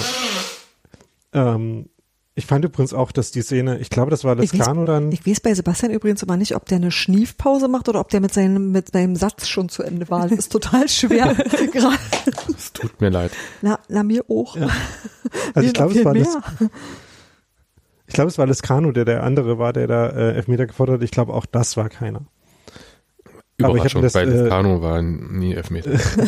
also äh, auf den habe ich mich schon vor ein paar Jahren eingeschossen. Ist egal. Ja. Ich habe übrigens gerade festgestellt, dass Sheng Shai ihn für Ingolstadt gespielt hat. Das war mir äh, sowohl, dass der überhaupt da unter Vertrag steht, als auch, dass er in dem Spiel teilgenommen hat, war mir bis jetzt neu. Naja. Ich weiß Ähm. mehr als Daniel. Ja. Es gab kurz danach noch eine noch einen Platzverweis Ja, äh, gegen äh, wie hieß er Krause ja, Robin Krause. und da habe ich auch erst gedacht, naja, wird schon nicht so schlimm gewesen sein. Äh, Gelb ist ganz schön hart da, weil das hat er ja nicht mit Absicht gemacht. Und natürlich die Verletzung billigend in Kauf genommen und so weiter und so fort. Sieht man sich das aber in so einer Zeitlupe an. Eieiei. Au. So, das habe ich ehrlich gesagt schon äh, tatsächlich schon im Stadion gesehen, weil du hast richtig gesehen, wie der, wie, wie, der Fuß das Gesicht getroffen hat und man so, als wenn du gegen eine Laterne läufst. Also das war wirklich, das, da habe ich mir tatsächlich auch Sorgen gemacht. Das ist so ein Moment, wo du immer denkst, so, äh, der dit jetzt ab, das war in dem Fall Felix Groß. Ich hoffe, der muss nicht weiterspielen, weil es gibt so Muss so Sachen, die man, naja, der, der durfte ja auch nicht. Und äh, das sind Momente, in denen ich mir tatsächlich Sorgen mache, weil ich denke immer so, Kopfverletzung ist so hinterlistig. Wenn man die Bilder Das war- sieht, äh, ist es auch mehr als richtig, dass er nicht weitergespielt hat. Ja, das war tatsächlich direkt vor der Pressetribüne. Ähm, und ähm, da gab es halt dann so diese bangen Sekunden, wo man sich nicht sicher war, wie, ähm, wie bei sich groß dann in dem Moment ist. Also es sah halt so äh, für den Moment ziemlich weggetreten aus, äh, wie er da lag. Ähm, und da habe ich mir tatsächlich äh, große Sorgen gemacht, eben vor allem, dass er vielleicht doch weiterspielen könnte, weil man ist ja Fußball, da kommt sowas ja vor. Ähm, und war dann auch sehr froh, dass er halt gleich ausgerüstet wurde. Und ja, über Gelb braucht man da nicht groß diskutieren. Nee, aber ich hatte tatsächlich eine interessante Diskussion bei mir auf der Tribüne, weil vor mir sich die Leute so echauffiert hatten über diesen Tritt und so und ich gesagt habe, ja, ja, faul und so weiter, aber äh, Gelb ist vielleicht jetzt auch ein bisschen hart und dann äh, gleich, äh, die waren sofort auf 180 und ob ich schon mal Fußball gespielt hätte, habe ich gesagt, ja, ja, hab verschwiegen, das, verschwiegen auf welchem Niveau und äh, auf welchem ähm, Acker oder so. Also natürlich nie im Verein Fußball gespielt. Und so weiter und das war dann schon, also die waren, waren dann schon, haben sich dann so über diesen ähm, Krause echauffiert, das aber dann an mir ausgelassen, dass dann jemand von dem angefragt hatte, ob ich Hilfe brauche. Ich sagte, ist okay. Weil, Ja, da konntest du natürlich gar nicht für. es ist, ja, also okay, also ich muss halt auch mal im Stadion durchaus ein bisschen aufpassen, ähm, wie ich Fouls bewerte. Du bist hier nicht bei Colinas Erben, ne? Ja, ist richtig. Genau. Also Objektivität Ey, und so weiter. Neutral kannst du in deiner Küche sein, ja. Genau. Im Stadion wird sich aufgeregt. Ja, fand, ich- fand ich ganz witzig. Äh, Aber die beiden Kollegen waren ja auch einigermaßen ähm, breitschultrig, äh, eiserne Biker, Grüße. Ähm, also da, äh, das war auch am Ende alles witzig, also ist okay, ich kann auch drüber lachen. ne? Also ich hatte zu keiner Zeit ähm, Furcht um äh, Leib und äh, so weiter. Körper- Leben ist das Le andere. Leben, ja. Leben. ja. Eine Gefahr für die allgemeine äh, Podcaster-Gesundheit hat. Nee. Nein, hat, äh, war, war- hat nie bestanden, aber es war witzig, äh, mit welcher Schärfe das dann äh, plötzlich sofort hochging. Ja. Ja, genau. Und danach ging ja dann die Schärfe im Spiel auch nicht komplett weg. Ne, Das war ein bisschen merkwürdig. Ähm, Nee, man sollte ja denken, mit 11 gegen 9 könnte man das jetzt wirklich locker und äh, eventuell Tor, ähm, ähm, torbilanzmäßig außen äh, zu Ende spielen. Gott. Ähm, aber da gab es ja dann trotzdem noch so zwei Freistöße für Ingolstadt, wo man sich denken konnte, oh, das könnte auch noch was passieren. Was ich relativ absurd fand. In der Tat, also ich war wahnsinnig ähm, erstaunt, dass äh, die zweite, der zweite Platzverweis Ingolstadt nicht den Zahn gezogen hatte. Ja, das stimmt. Die, die wollten immer noch Fußball spielen.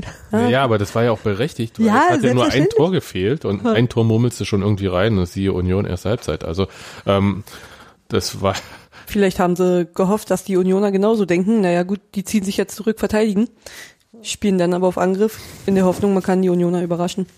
ja. Hat aber Ich auch habe nicht mich nach dem ich habe mich nach dem Spiel ein bisschen mit ähm, mit Christian Tresch unterhalten in der Mixzone und der sagte, dass ähm, er sich mit wiederum mit Sebastian Polter unterhalten hätte und dass Polter ge äh, gesagt hätte, dass er beeindruckt gewesen wäre, wie viel Fußball Ingolstadt gespielt hätte, halt auch noch in Unterzahl. Ähm, viel mehr als äh, Union hat Polter angeblich gesagt. ähm, und ja, das, äh, das äh, war tatsächlich äh, so, dass äh, Ingolstadt halt trotzdem noch irgendwie zumindest in eins gegen eins Situationen gekommen ist. Und ich meine, das ist ja was, wo dann relativ egal ist, wie viele Leute auf dem Rest des Spiels noch rumstehen. Ja. Ähm, andererseits hat das dann auch nur so ein paar Minuten gehalten, weil dann hat man eben auch äh, den Kräfteverschleiß irgendwie gemerkt. Ja, und dann kam Union äh, zu Chancen und ich fand äh, dieser Schuss von Suleiman Abdullahi, der hätte einfach auch mal reingehen müssen, weil Ja. der war Ja. wirklich sehr schön. Und der klatschte so der vom aus dem dann das 2 zu 0 kam. ja, der klatschte da so äh, dann vom Pfosten wieder zurück und äh, Andi Gogia drückte den dann rüber und war auch toll. Es war kein Eigentor, Daniel. Ich habe das nie behauptet. Ähm, das äh, wurde nur irgendwo mal so gesagt. Ähm, ich glaube beim äh, beim Kicker stand das zwischendurch mal. Immer auf den Ähm, Kicker bei- schieben. Genau. Bei dem Tor muss man übrigens nochmal zwei Momente in der Entstehung feiern, nämlich einerseits Christopher Lenz, ähm, der insgesamt ein gutes Spiel gemacht hat. Das fand ich. Ähm, ja, und äh, da das Tor äh, eingeleitet hat, indem er den Ball halt nach vorne getragen hat, dann im richtigen Moment auf äh, Abdullahi abgespielt hat äh, und dem den Schuss quasi aufgelegt hat. Aber vor allem Akaki Goge ja in der Entstehung auch, wo er nämlich halt während Union doppelte Überzahl hat, äh, rechts am Flügel in ein eins gegen vier, also vier Gegenspieler Dribbling geht. Das, das fand ich ziemlich absurd, aber auch irgendwie lustig und äh, so ein Typ ist halt Gugia, der da sowas macht und dann das Dribbling auch gewinnt und dann damit sein eigenes Tor einleitet. Das fa- fand ich sehr lustig.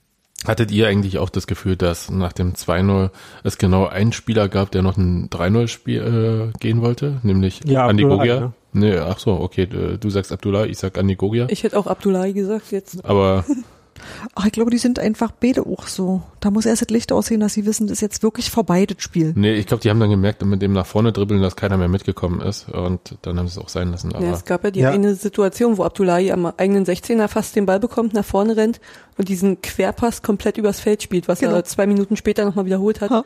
Beide kamen leider nicht an. Das wäre Genau. verdammt gut geworden. Ist mir allerdings auch aufgefallen, ja. Genau, es gab die zwei Diagonalen, die abgefangen wurden und dann gab es dann noch die Hereingabe, wo anders dann wirklich fast drangekommen wäre. ja, wo es wo vorbeisegelt, ja. ja. Wo ihr Ähm, jetzt am Loben seid, ja, ihr habt mir hier ähm, äh, mit aufs Blatt geworfen, wer euch wirklich gut gefallen hat. Ich hab, du hast Christopher Lenz erwähnt, Daniel, und das muss ich mal sagen, das denkt mir auch so.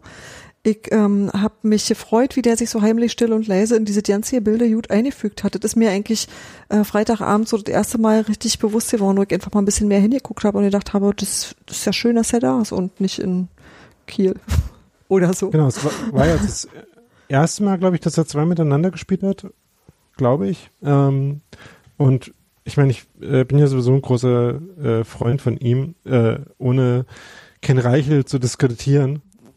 Ähm, aber ich äh, finde Lenz wirklich eine interessante Option auf der Position.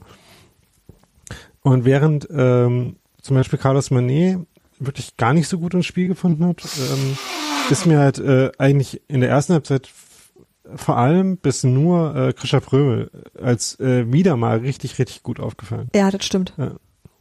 Wirklich richtig viele gute Balleroberungen, ähm, auch gute Aber der spielt die ganze raus Saison aus schon so. Hm. Ja, Also Grisha Pröbel hat, spielt, glaube ich, gerade die Saison seines Lebens. Das ist der Hammer. Und das ist auch konstant gut einfach. Ja, da wird nächste Woche was fehlen. Ha, ja. Genau. oh, starke Nämlich Überleitung. Krischer Prömel. Ja. Ha.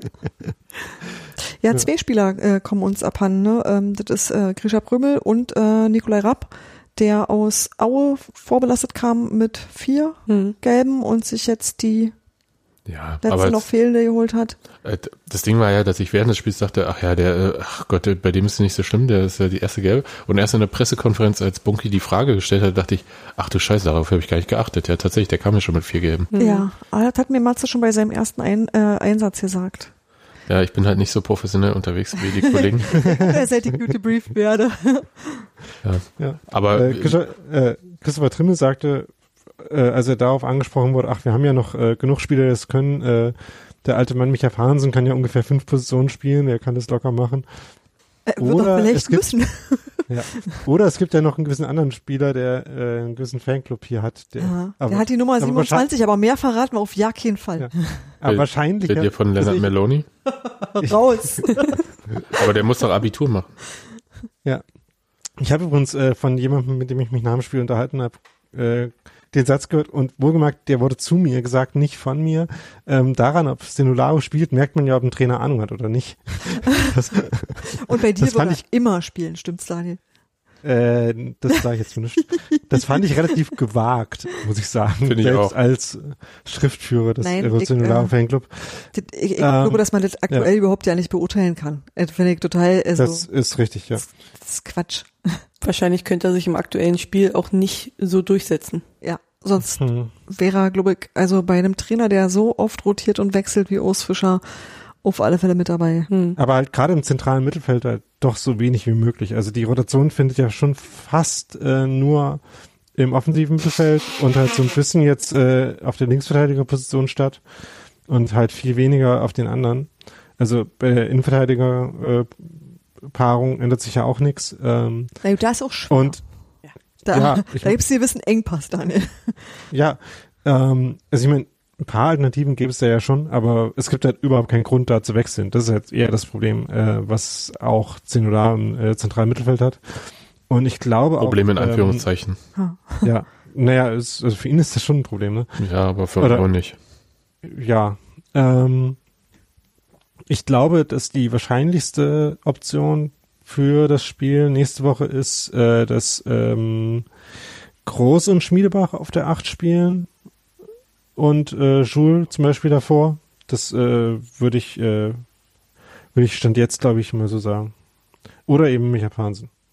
Wenn er wieder fit wird. Ne? Der, der genau, der war ja krank, das ist äh, genau. Und äh, äh, Urs Fischer sagt ja im, in der Pressekonferenz vor dem Spiel, dass es ihn relativ stark erwischt hätte mit der Krankheit, so dass man äh, da halt nicht weiß, wie wie fit er dann schon wieder ist, ähm, so dass ich halt die Groß äh, Groß und Schmiedebach Variante als die wahrscheinlichste ansehen würde erstmal.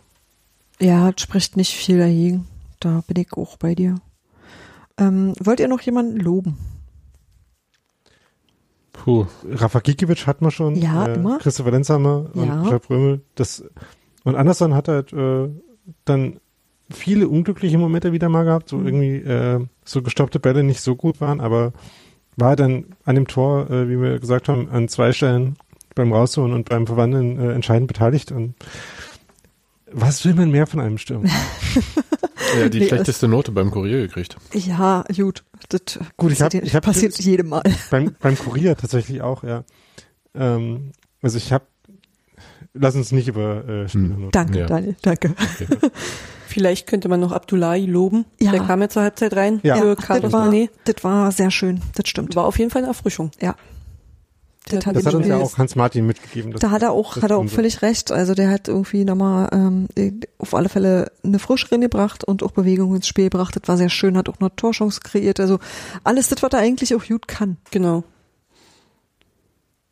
Ähm, ja, wir haben noch eine, äh, wir haben noch unsere Lieblingsrubrik, Rubrik, wir haben noch den Schmiedebach des Tages und den haben diesmal Nadine und Sebastian binnen in einer halben Sekunde sich anguckens festgelegt. Ja, Nadine, erzähl du mal. Ja, äh, ich weiß gar nicht, welche Spielminute das genau Das war war. noch erste Halbzeit. war noch in der ersten Halbzeit, ähm, wo Schmiedebach so einen wunderschönen Tuschekreisel hingelegt hat, den Ball dann, glaube ich, auch direkt weiterspielte und den Gegner eigentlich nur anguckte wie, ja, Ball ist weg. Das, das war tatsächlich überraschend, weil also er hat gesehen, der kommt da jetzt gerade nicht rum, dreht sich einmal um sich selbst und spielt dann. Genau. Und ich dachte, wow, das habe ich in diesem Stadion schon öfter gesehen, aber das ist schon ein paar Jahre her. Genau. Ja. Und äh, war cool. Also es gab auch ein paar andere Situationen, die so klassische Schmiedebachs waren, aber das fand ich, ähm, ich glaube, einfach für äh, quasi den Thorsten Matuschka Gedächtniskreisel, den er da reingehauen hat, super gut. Leider müssen wir aussetzen nächste Woche mit diesem. Ach nee, der, Nee, der Nee, ist ja nee, nicht. nee, Das hatten nee, ja. der darf Ja. noch. Das stimmt, der hat ja so viele gelbe Karten Ja, gesammelt, der aber geht nicht. zwar auf die 10 zu, aber er hat sie noch nicht. genau. Okay, gut. Alt gut. Also so im Rahmen seiner Möglichkeiten. Beim nächsten Spiel erst die fünfte. nee, der ist erst bei 8, glaube ich. Ja. Acht? Nadine, du hast, Ich- du hast gesagt, dass er jetzt äh, Acht vier oder in neun? Folge hat. Genau, nee, vier in Folge waren es jetzt. Vier Ja. gelbe Karten in vier aufeinanderfolgenden Spielen, halt Okay, wie. Außerdem, wo er gesperrt war. Ne? Ja. Ja, Okay. Das ist äh, beeindruckend. Sören Brandi-esk. ja, ich glaube, ich weiß gar nicht, ob das bei euch war. Irgendjemand hatte doch gesagt, äh, dass Schmiedebach jetzt seine, seine Gelbsperre abgesessen hat und er dann bis zu Saisonende noch da ist. Ich weiß nicht, ob das glaub, bei euch war, aber äh, Ich er glaube, das beweist hat sich Sebastian hinreißen lassen. Ja, es könnte, es, es klingt ein bisschen nach mir. ich glaube, er beweist da gerade das Gegenteil. Der hört euch, Ja. glaube ich, zu. Ja, ich bin, ich bin halt so ein Optimist, ne? Also das ist schön. natürlich. Äh, Nee, nee, hm. ich glaube, das ist auch, äh, das ist auch ein bisschen positionsbedingt und aber ein bisschen natürlich auch spielebachbedingt. Äh, Das ist schon, das äh, ist halt auch ein bisschen Teil seines, seines Jobs einfach und das ist Ja. auch in Ordnung. Und er ist halt interessanterweise nie, finde ich, nie grob dabei. Nee, genau. Das mm, also, das ist immer so haarscharf an der Grenze dessen, was du gerade noch so bringen kannst, um halt nicht mit Rot runterzugehen. ich wollte gerade sagen, Und das Grenze ist da so- ist schon. Das nötigt mir auch Respekt ab. Er ist immer so ein bisschen unauffällig auf dem Platz. Genau. Man sieht ihn dann halt nur, wenn es mal wieder einen Freistoß gibt. Es es ist erstaunlich. Es ist wirklich ein erstaunlicher Typ. Ähm, bevor wir jetzt mit dem äh, sportlichen Teil, weiß nicht, äh, schon ganz zum Schluss kommen, interessiert uns eigentlich, wer absteigt? Nö. Nö, Wir nicht. wir Okay. nicht. Alles klar. Dann brauchen wir darüber nicht reden. Na, außer du möchtest ganz dringend, Daniel. Gibt es irgendwas, was, was dir auf dem Herzen liegt, dann sag's. Oh, soll nicht absteigen, aber tun sie auch nicht. Nee, das, die Gefahr besteht ja wirklich nicht. Also ich habe mir das gerade nochmal angeschaut. Ähm, ist ja jetzt so, dass äh, Dresden fünf Punkte Vorsprung auf die äh, auf Magdeburg hat und die wiederum einen Punkt auf Duisburg, die 16. sind, die zwei Punkte auf Ingolstadt und die nochmal zwei Punkte auf Sandhausen. Ähm, und es fällt mir halt schwer zu glauben, dass Ingolstadt äh, nicht zumindest einen von denen noch überholen wird. Und äh, sich dann auch gegen den dritten der dritten Liga, wer auch immer das ist, durchsetzen müsste. Ähm, also ich bin mir relativ sicher, dass Ingolstadt nicht absteigt. Das war, was ich zu dem Spiel noch sagen wollte. Aber das sagen ja alle, seit Ingolstadt da ganz unten drin ist. Ja, aber das äh, mittlerweile gibt es halt Gründe für. Ja, die Spielweise, genau. Ja, Ja. Aber sie sind vom Tor immer noch schlecht. Ja. Also Ja, ich meine, sie haben. Glück. Zu Ja. unserem Glück. Was, was ist denn eigentlich, äh, spielt nicht der Kutschke da auch? Ja. Ja, der Wurde kam ja dann noch rein und da Ja, dachte stimmt. ich mir, ähm, darf der überhaupt gegen Union spielen, wenn äh, Leistner nicht da ist? Der verzichtet freiwillig. Deswegen wurde er nur eingewechselt Genau. und stand nicht in der Startaufstellung. Als es dann Ja, wirklich genau. nicht mehr anders ging. Ja. Nee, was ich sagen wollte ist, die haben ja eigentlich auch eine Stürmerqualität. Deswegen ist es umso erstaunlicher, dass sie halt ihre Torchancen, die sie sich ja herausarbeiten, nicht so nutzen. Ich erinnere mich Ja, an die eine Szene, wo der äh, Ingolstädter vorm Tor steht und über den Ball rübertritt. Der zweite versucht nachzuschießen und jagt ihn in eine Waldseite rein. Hm. Wo man dann denkt, ja, so wird das auch nichts mit euch. Das war die eine andere Chance in der ersten Halbzeit, meinst Genau, du? es war relativ Logischerweise, wenn es bei der Halbzeit Aber war. das ist Ja. tatsächlich auch die von Christopher Trimmel angesprochene Nummer mit dem Selbstvertrauen. Wenn du irgendwie denkst, du schaffst es nicht, dann schaffst du es auch nicht. Naja, aber Union war sonst traditionell gerne der Aufbaugegner. Das ist absolut richtig. Und ähm, bin ganz froh, dass äh, das jetzt an uns vorbeigegangen ist. Kann niemand anders In übernehmen. Dem, in dem Fall absolut, ja. So, sind wir fertig mit dem Spiel, Ja. Daniel? Im Spiel selber, ja. Okay. Dann haben wir ein letztes Thema. Äh, wir haben vorhin angesprochen den Platzverweis äh, von Almok Kohn, der mit ähm, Andi Gogia aneinander geraten ist. Äh, dem folgte ein ziemlich ekelhafter Tweet von jemandem, der, sagen wir mal, zumindest tat, als sei er in irgendeiner Weise ein Union-Fan. So richtig deuten kann ich das nicht, möchte ich auch nicht. Ähm, woraufhin ähm, sowohl Ingolstadt als auch Union ziemlich übereinstimmend gesagt haben, Anzeige ist raus. Und ähm, danach kam auch, äh, wurde das, glaube ich, auch, wenn ich es richtig verstanden habe, an den Staatsschutz übergeben. ja Was auch auch- äh, diverse Privatpersonen haben das auch zur Anzeige gebracht. Genau, was, Ähm, was ja. auch völlig richtig ist. Ähm, nun hat Sebastian daran eine Anschlussfrage. Und zwar hat er mir zugeworfen, der DFB-Kontrollausschuss ermittelt in dieser Sache. Das ist was, was ich nicht verstehe. Und zwar Be- ekel Ja, aus folgendem, also bevor wir darauf eingehen, äh, muss man noch einmal kurz sagen, ähm, dass äh, wirklich einigermaßen beruhigend zu sehen war, dass irgendwie alle Menschen, die irgendwie, ähm, äh, von denen man dazu was gehört hat, halt sich auf den absoluten Minimalkonsens äh, einigen konnten, das zu verdammen, wo es halt wirklich nichts äh, anderes zu sagen gibt. Und äh, dass Almar Cohn selber dann vorhin sich nochmal gemeldet hat auf Twitter und geschrieben hat, dass er ähm, stolz auf seine israelische jüdische Abstammung ist ähm, und darauf äh, als solcher auch äh, in Deutschland Profifußball zu spielen. Ähm, und dass er sich über den äh, Zuspruch, den er äh, auch von vielen Unionern ja erfahren hat, äh, also das hat nicht äh, Kohn jetzt hervorgehoben, das mit Unionern, sondern das war meine Ergänzung, ähm, gefreut haben. Und Ja, ich Ja. glaube, da gab's auch keine Uneinigkeit, äh, außer dreieinhalb Bots, aber das, alles, was ein Mensch ist, also das konnte sich darauf verständigen, dass es halt, dass da wirklich die Grenze ist und ähm, auch richtig also weit ist. vorher. Ja. Ja, aber das war tatsächlich so was, wo man gesehen hat, so, äh, das, gibt, das gibt tatsächlich immer noch Schmerzgrenzen. Also nicht mehr viele, aber die sind doch immer noch existent und äh, auch Union hat ja dazu sehr deutlich Stellung bezogen.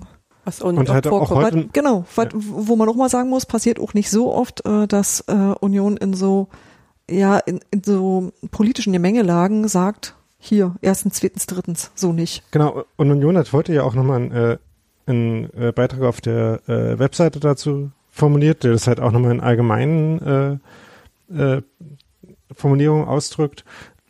Und dazu muss man, wenn wir aber jetzt den Teil ansprechen, muss man auch nochmal sagen, dass es halt da auch schon noch viel Verbesserungspotenzial gibt. Ähm, auch was die Nichtakzeptanz von, äh, von Nazi Klamotten, Symbolen äh, im Stadion angeht. Ähm, da gab es jetzt äh, auch in den letzten Wochen äh, mehrmals Meldungen, dass äh, zum Beispiel Leute mit Torsteiner äh, Klamotten ins Stadion gelassen wurden ähm, von den Ordnern. Also das ist halt auch äh, dann einer der Punkte, an denen der Verein sich dann an seinem äh, seinen Aussagen dann auch messen lassen muss. Daniel, da will ich dir ja nicht widersprechen, aber ich würde gerne ein bisschen beim Thema bleiben und deswegen schicke ich jetzt das Wort mal zurück, ja, und, und würde gerne mit einer Frage anfangen. Und zwar ähm, hat mir Sebastian gesagt, und jetzt ermittelt der DFB-Kontrollausschuss. Da frage ich mich direkt, der ist ja nun nicht ein Organ der Rechtspflege, was ermittelt der denn da? Was tun die denn da? Was ist denn deren Aufgabe? Okay, das ist äh, tatsächlich für mich auch äh, interessant, also weil wir kennen das, dass der Kontrollausschuss über auch über das Sportliche hinaus ermittelt, wenn die Sachen ähm, im Spielbezug sind, das heißt aber im Stadion, ja, normalerweise. Also auch äh, Beleidigungen Dietmar Hopp oder keine Ahnung was, ja. Ja, wir kennen also alles Mögliche. Das war ja nur ganz klar im Internet und nicht im Stadion. Gut, aber jetzt lese ich einfach mal vor, weil ich weiß es halt auch nicht. Aber für mich ist halt die Frage, der DFB schreibt, äh, der Deutsche Fußballbund verurteilt den antisemitischen Tweet einer Person am gestrigen Freitagabend, wobei für mich noch nicht immer klar ist, ob das wirklich eine Person war. Ja. Äh, während des Spiels der zweiten Bundesliga zwischen dem ersten FC Union Berlin und dem FC Ingolstadt aufs Schärfste, Dr. Rainer Koch, erster DFB-Vizepräsident für Recht und Satzungsfragen, sagt dazu, diesen widerlichen antisemitischen Tweet verurteilen wir in aller Schärfe und fordern, dass ihm konsequent nachgegangen wird. Soweit, so gut. Und dann kommt der Satz, der DFB-Kontrollausschuss wird entsprechende Ermittlungen aufnehmen. Und da bin ich ein bisschen irritiert, weil wenn, was auch immer da jetzt rauskommt, ich äh, gehe mal von aus, da kommt jetzt nicht so viel von äh, bei raus, weil, ähm, also jedenfalls nicht bei den Ermittlungen des Kontrollausschusses, bei den anderen vielleicht schon, je nachdem, ob das eine echte Person ist oder nicht. Aber ähm, aus Cottbus kommt, hm, okay, das lasse ich mal so kurz, aber äh, um jetzt hier beim Thema DFB kurz zu bleiben, ähm, äh, stellt euch vor, äh, da würde dann halt Union verurteilt werden für eine Sache, die irgendwer im Internet schreibt. Bei dem auf dem Profil nicht mal irgendwie zu erkennen ist, Das ist aber erstmal unabhängig davon. Also welchen Einfluss hat Union auf diese, auf irgendeine Person? Also äh, und deswegen bin ich, äh, für mich ist es so ein kurzes Gedankenspiel und ich frage mich, was da, äh, mit welchem Ziel da ermittelt wird, ehrlich gesagt. Ja, das das ist mir nicht ich. ganz Also- klar. Ich bin ja jemand, der durchaus äh, die ähm, irgendwie soziale Verantwortung von äh, Vereinen jetzt gar nicht so sehr als äh, der Verein, der am Spielbetrieb teilnimmt, sondern irgendwie dieses soziale Umfeld schon relativ weitgehend auffassen würde. Aber das ist halt äh, so ein Twitter-Rand, was auch immer für einer, ähm, würde ich halt relativ eindeutig als äh, damit nichts verbunden und auch durch nichts äh, in der Entstehung äh, kontrollierbar einordnen, sodass der Kontrollausschuss, glaube ich, dazu wirklich äh, sehr wenig zu sagen hätte, würde ich denken. Ja, und äh, weil auch so die Frage kommt, ähm, ob ich denke, dass es jetzt ein Bot war oder so. Ich glaube nicht, dass es ein Bot war oder so, weil dafür war das jetzt äh, nicht generisch genug.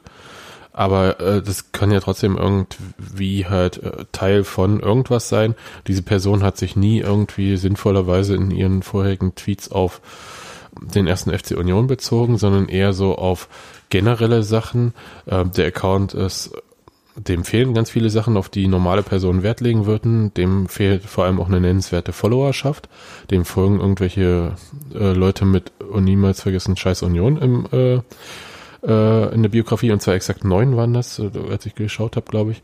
Also es war, Das ist vielleicht auch neu. Hat vielleicht neue Fans gewundert und tut mir leid. nee, aber äh, ihr versteht, was ich meine. Ja, also das heißt, äh, also all das, was man äh, gewöhnlich äh, so checkt und äh, zu gucken, ob das jetzt eine echte Person ist oder nicht, äh, das kann halt äh, schon sein, dass es halt irgendwie so ein ähm, ja, Troll-Account wahrscheinlich Aber- oder irgendwas ist. Genau. Aber Aber das ist ich trotzdem weiß nicht, ich finde das eine merkwürdige Interpretation von echte Personen, muss ich jetzt sagen. Also ähm, wir sind Ja, schon also, äh, relativ einig, dass da ein Mensch diese Zeilen eingetippt hat, oder? Auf jeden Fall, aber Ja. mit welchem Ja, Ziel ist eben. halt die Frage. Ja, und das ist aber dann auch wieder weitgehend egal. Ne? Ähm, abgesehen davon, dass es halt ev eventuell unterschiedlich schwierig sein könnte, das auf äh, diese reale Person zurückzuführen, wobei Richtig. ich da äh, bei dem Intelligenzlevel äh, auch relativ äh, äh, optimistisch wäre quasi, dass es möglich sein wird. Aber naja. aber Daniel, was ich meine, der Unterschied ist aus meiner Sicht folgender. Wenn es eine real existierende Person ist, die in ein Stadion geht und dort so einen Tweet absetzt, die kannst du aus dem Stadion ausschließen, da kannst du dich gegen Das wehren, wisst da kannst du irgendwas tun. Aber äh, jemand schreibt Scheiße ins Internet, dagegen kannst du nicht allzu viel machen. Das ist halt einfach Ja, da. Und genau. das ist dann immer so die Frage, wie gehe ich mit sowas um und wie reagiere ich darauf?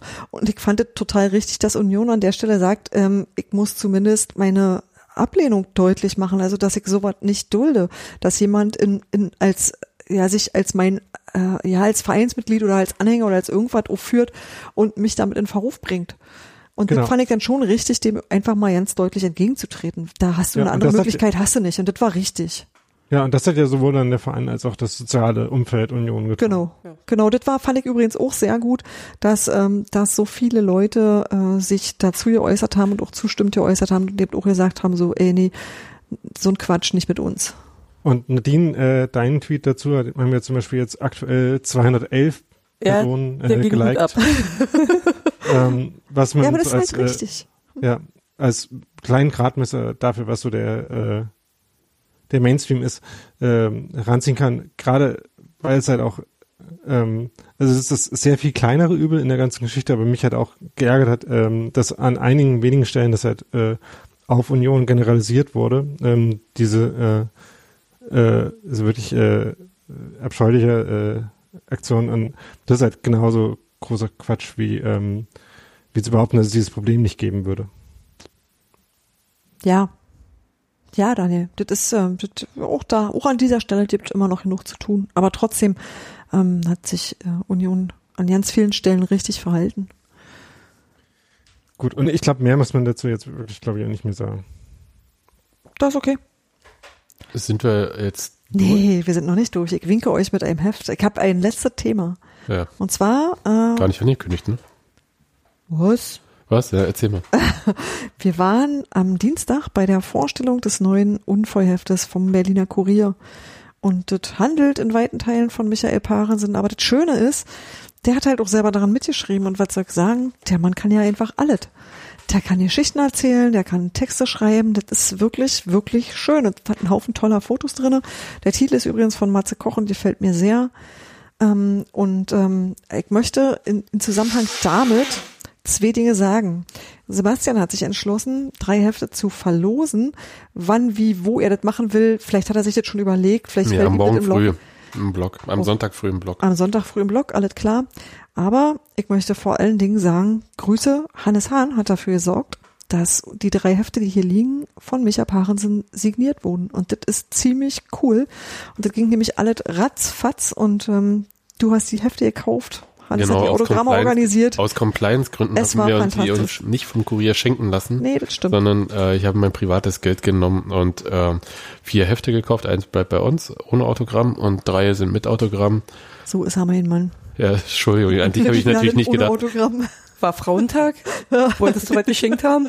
Hm, Rechte wolltest du doch. Ja, genau. Ähm, Und wo? Gib her. und ähm, ich, ich, ich überspiele diesen schlechten Witz jetzt mal ganz kurz. Nein, alles und gut. ähm, das gab noch so so irgendwelche Turnbeutel dazu, habe ich gesagt, will ich nicht. Und die Frau, aber die sind umsonst. Ich so, ich will die trotzdem nicht. Ich habe so eine Figur, da schnüren die dann so an der Schulter sagt, ein. meine, meine Frau kann nähen. Die Tonbeutel werden maßgeschneidert auf meine Figur, wenn ich das möchte. Ich möchte es aber nicht. Ja, genau. Das wäre der Satz zum Frauentag gewesen. Genau, Meine Frau kann nähen und macht das für mich schon. Ich habe dem guten Mann auch gesagt, dass ich nähen kann und habe trotzdem den Beutel in der Hand gedrückt bekommen. Nimm mit, war seine Aussage. Er, er wollte ihn halt auch nicht zurückgehen lassen, ne? Verstehe ich schon. Nee, tatsächlich, äh, das habe ich ja schon im Blog geschrieben. Ich finde diese Ausgabe tatsächlich äh, ziemlich gelungen. Und ähm, also insgesamt schon sehr gelungen, also im Vergleich zu allen, aber vor allem im Vergleich zum letzten Heft, äh, das ich echt äh, nicht so gut fand, um nicht zu sagen, ich fand es schlecht. Und hier äh, ist es wieder mein Heft geworden, was so so die Union-Seele streichelt, um es mal so zu sagen. Und äh, wenn Das der ja wenn, Christopher Trimmler auch generell einfach, ne? Das ist aber Micha Parensen. Michael Parensen. Äh, sorry, ich, Ja, Kot, Cottbus, äh, dreh mal kurz mal runter. ähm, und nein, was ich sagen wollte, äh, die Union-Seele streicheln ist ja so eine Kernkompetenz vom Kurier und ähm, die sind dann gut, wenn sie das auch machen. Ja, hat sehr, sehr gut funktioniert. Und es ist übrigens auch ähm, wunderschön bebildert. Ja, sind auch Fotos von dir drin, ja, aber mein, lieber nicht, Lieblings, ne? mein Lieblingsfoto ist trotzdem Oskar Kosche und die Macht hat's äh, Sebastian Welz. Ich mag gerne, wenn die Fotos doppelseitig und richtig groß sein können. Das ist ein ganz, ganz cooles Bild von Oskar. Das würde ich auch sagen, das sollte sich Union genauso auf dem Flur hängen, weil es super ist. Okay, Das war, glaube ich, jetzt wirklich alles. Ach so, ja. Ex-Trainer. Ja. Nächstes Mal kommt Steffen Baumgart. Freut ihr euch schon? Aber der ist ja gar kein Ex-Trainer. Nein, aber Ex-Spieler. Leute, die man gerne mit Fußballgott an der alten Försterei begrüßt. Ja, da, ich glaube, das muss ich dann noch nicht so thematisieren. Nee, glaube auch nicht. Ich glaube, Du hast ja da Steffen einfach, Da ist die Meinung, glaube ich, da wackelt Also- das Haus. das andere Ende der Markus Karl, äh, Markus Karl Skala benutzt, ne? Richtig, ja. Das ist korrekt. Ja, also wo quasi hundertprozentige Zustimmung, ja. Also das, äh, selbst die SED hat damals von diesen Werten geträumt, die Steffen Baumgart erreicht. Ja, das ist Die Hälfte Und- fragt vielleicht noch, wer ist das? Dann erklärt die andere Hälfte Fußballgott. genau. Ja. Dann spielt er auch noch geilen Fußball mit seiner Mannschaft. Das ist das Erschreckende daran. Ja. Ja. Ja, aber ich habe heute, ich habe mir heute tatsächlich das Spiel von Aue gegen Paderborn angeschaut ein bisschen, so Gegnerbeobachtung und habe gedacht, na, einem schlecht gelaunten Steffen Baumgart möchte ich aber auch nicht hier über den Weg laufen. Dann gibst du ihm einen Lolli und dann geht's wieder. Äh, hm, oder ich finde ihn in anderen Körperöffnungen von mir wieder. Ne? Also das, äh, da war ich mir, wäre ich mir nicht so sicher gewesen. Äh, Also so wie der, der guckt dann auch so, als ob er einen äh, komplett in einem Haps verspeist. Steffen Baumgart fetzt. Ja, aber ich würde mit Steffen Baumgart würde ich gerne mal so über, ich habe ich hab den, ähm, es gibt eine Podcast-Episode vom Padercast, diesem Genau. Paderborn-Podcast. Ich habe mir die noch nicht angehört, aber schon runtergeladen. Mit Steffen Baumgart, ist, ist sehr gut. Ähm, ich würde mit ihm ja gerne darüber reden, wie man so sein inneres Gleichgewicht behält. Weil ich das tatsächlich interessant finde, ob er äh, diese echte Wut, die er manchmal so empfindet oder dieses, diese schreiende Ungerechtigkeit, wenn ein Schiedsrichter oder so, also heute wurde ein Spieler von ihm vom Platz gestellt ähm, mit, einer- für eine Notbremse. Das kann er eigentlich nicht so gesehen haben von seiner Trainerbank, aber es war auch wirklich eine aus meiner Sicht Fehlentscheidung. Und äh, wie er dann halt so, macht er Yoga oder kommt er, wie kommt er runter eigentlich? Die Das- Frage bekommst du auf jeden Fall beantwortet. okay, cool. wenn Dann, du den Podcast das- hörst. okay, super. Das ist ja fantastisch. Ähm, Schön. Steht bei Wir mir auch auf der äh, Liste. Hm. Ja, wir hatten das, äh, gerade diese Phase hatten wir als die äh, Entscheidung, entscheidenden Spiele gegen die Verfolger angeteasert gehabt, ähm, immer mal wieder. Das ist ja jetzt, äh, da ist jetzt schon eine relativ große Lücke aufgegangen, wenn man sich äh, anschaut, dass äh, Der Monat der Wahrheit, März, äh, sag's doch Ja. so. dass äh, Kiel, Heidenheim, Paderborn und Regensburg jetzt an dem Spieltag alle nicht gewonnen. Also äh, Regensburg hat unentschieden gespielt, die anderen haben alle verloren, oder? Ähm, genau. Dann hat Union eben auf die jetzt schon so sieben bis äh, acht bis zehn Punkte Vorsprung. Tja, Ja, das ist Äh, gut, ne? ja. Das ist nicht die allerschlechteste Position zu sein, ja. Ja. Cool. Aber ja, ich warte da aber noch ein bisschen ab, äh, bevor ich da äh, juble. Das mache ich nach dem HSV-Spiel. Glaube ich. Ist, äh, nee, Paderborn. Das ist das Paderborn ist das nächste Heimspiel und Genau. Regensburg ist. Ach, da ist ja. Länderspielpause und dann gibt's ein Spiel in Erfurt. Ah ja, stimmt, ist auch noch. Aber das ist nur Ja. für die Galerie. Was mir da und geradezu für die Trikots von Erfurt, die werden fantastisch. zu dem, zu dem, wir reden da nicht weiter drüber, was äh, bei den nächsten Spielen passiert. Will man drüber reden, äh, über das Lied nach Abpfiff, was von der Waldseite kam? Wir steigen auf und ihr steigt ab. Ja, das fand ich ein bisschen Ah, hast doof. du wiederum, ah, da sagst du was, Nadine, das hatte ich schon wieder verdrängt. Ähm, ich weiß es nicht. Ich, ich kann dem nicht allzu viel abgewinnen. Abgesehen davon, dass ich halt auch nicht ernsthaft glaube, dass Ingolstadt absteigt. Hm. Also, Ich ich, halte es für, ich halte es für unwahr und ich finde auch, ich habe irgendwie keine Häme gegen Ingolstadt, wisst ihr? Also ich hab mir, mir nicht, fehlt ja. da, mir fehlt da tatsächlich eine egal. Gefühlslage, ja, genau. Es gibt wenig Vereine, denen ich so mal zusingen würde, die müssten schon wirklich mich ganz schön hässlich behandelt haben, dass ich irgendwie, ähm, ja, also da gehört Ingolstadt jedenfalls für Ja. mich so nicht dazu. und ich Ja, finde, nach so so eine einer Scheiße, wir steigen auf, sollten wir Genau, gelernt haben, nicht zu früh zu singen. das außerdem. Ja. Ich meine, äh, dazu hat ja äh, sich sowieso schon, also zu äh, Liedern, in denen Aufsteigen als äh, Tatsache vorkommt, hat sich ja sowieso schon ein entspannteres Verhältnis entwickelt. Ähm, aber ja, tatsächlich äh, fand ich Ingolstadt dafür auch äh, zu egal, um sie in dem Moment irgendwie zu erwähnen. Ja. Ähm, Und, Genau. Um, Und- und, auch ein zu guter Fußball, um sie irgendwie so, äh, so mit Häme zu bekübeln, tatsächlich. Genau. Also dafür war Union jetzt auch nicht gut genug an dem Tag. ja, Da, da, gerade nach dem Spiel war Ja, das ja, genau. absurd. Ja, Das ist nicht das Spiel, das dazu Anlass bietet. Hätten wir jetzt haushoch 6-0 gewonnen, dann Genau. wäre die Welt nochmal ein bisschen anders. Aber das hat sich Ja. auch nicht lange gehalten, das Lied, ne? Das stimmt. Nee. Also ganz im Gegensatz zu die erste Bundesliga ist zum Greifen nah, äh, was ich äh, sehr stark diesmal fand Ja. und ähm, dass ich auch sehr gerne mitsinge. Ist ja auch viel Wahre dran und der Text hat sich inzwischen noch rumgesprochen, glaube ich, und ähm, dann geht's ja auch mit Mitsingen. Ich möchte jetzt mal anregen, dass das nächste Mal, wenn irgendjemand nicht weiß, was er singen soll, dieses äh, Champs-Élysées-Union-Lied, das finde ich immer noch sehr schön. Das sollte jetzt endlich auch mal im Stadion ankommen. Nachdem es schon mal in der Waldseite stand, sollte es jetzt auch auf der Waldseite Das gesungen hat zu werden. viele Noten, Daniel, das ist zu kompliziert. Das, aber es singt sich so toll. Ich finde das sehr schön. Als 93 Ultra kann ich das nur unterstützen. Ich, ha, ich habe da äh, Singt jetzt doch alle, mein, was ihr wollt. ich habe mein Möglichstes dazu getan und äh, den Kollegen von Union in Englisch jetzt auch schon mal die englische Version geschickt, ähm, die ich mir habe einfallen lassen, als mir gestern im Zug äh, zurück in die Lausitz langweilig war. Daniel war langweilig. Der fährt zu viel Bahn. Dann spiele ich mit dem Handy rum oder Nee, der hat ja kein Internet drauf. Ja. Ach ja, stimmt. Brandenburg, ja. Da war ja wieder dieses Brandenburg. Das steht. Dann lesen Buch. Genau. Ja, hatte ich vergessen einzupacken an Arbeit, ja. So, ihr Schnuppis, sind wir durch? Habt ihr noch Tee? ja. Oh ja, Sebastian hat, hat noch Issues mit Tissues gehabt. Oh, das ist furchtbar. Entschuldigung. Der Mann ist krank und ich muss ihn, ich, der wird jetzt geschont. Ich nehme mir ein paar Bazillen mit. Ja. Ich habe dir jetzt Abwehrmittel hingestellt.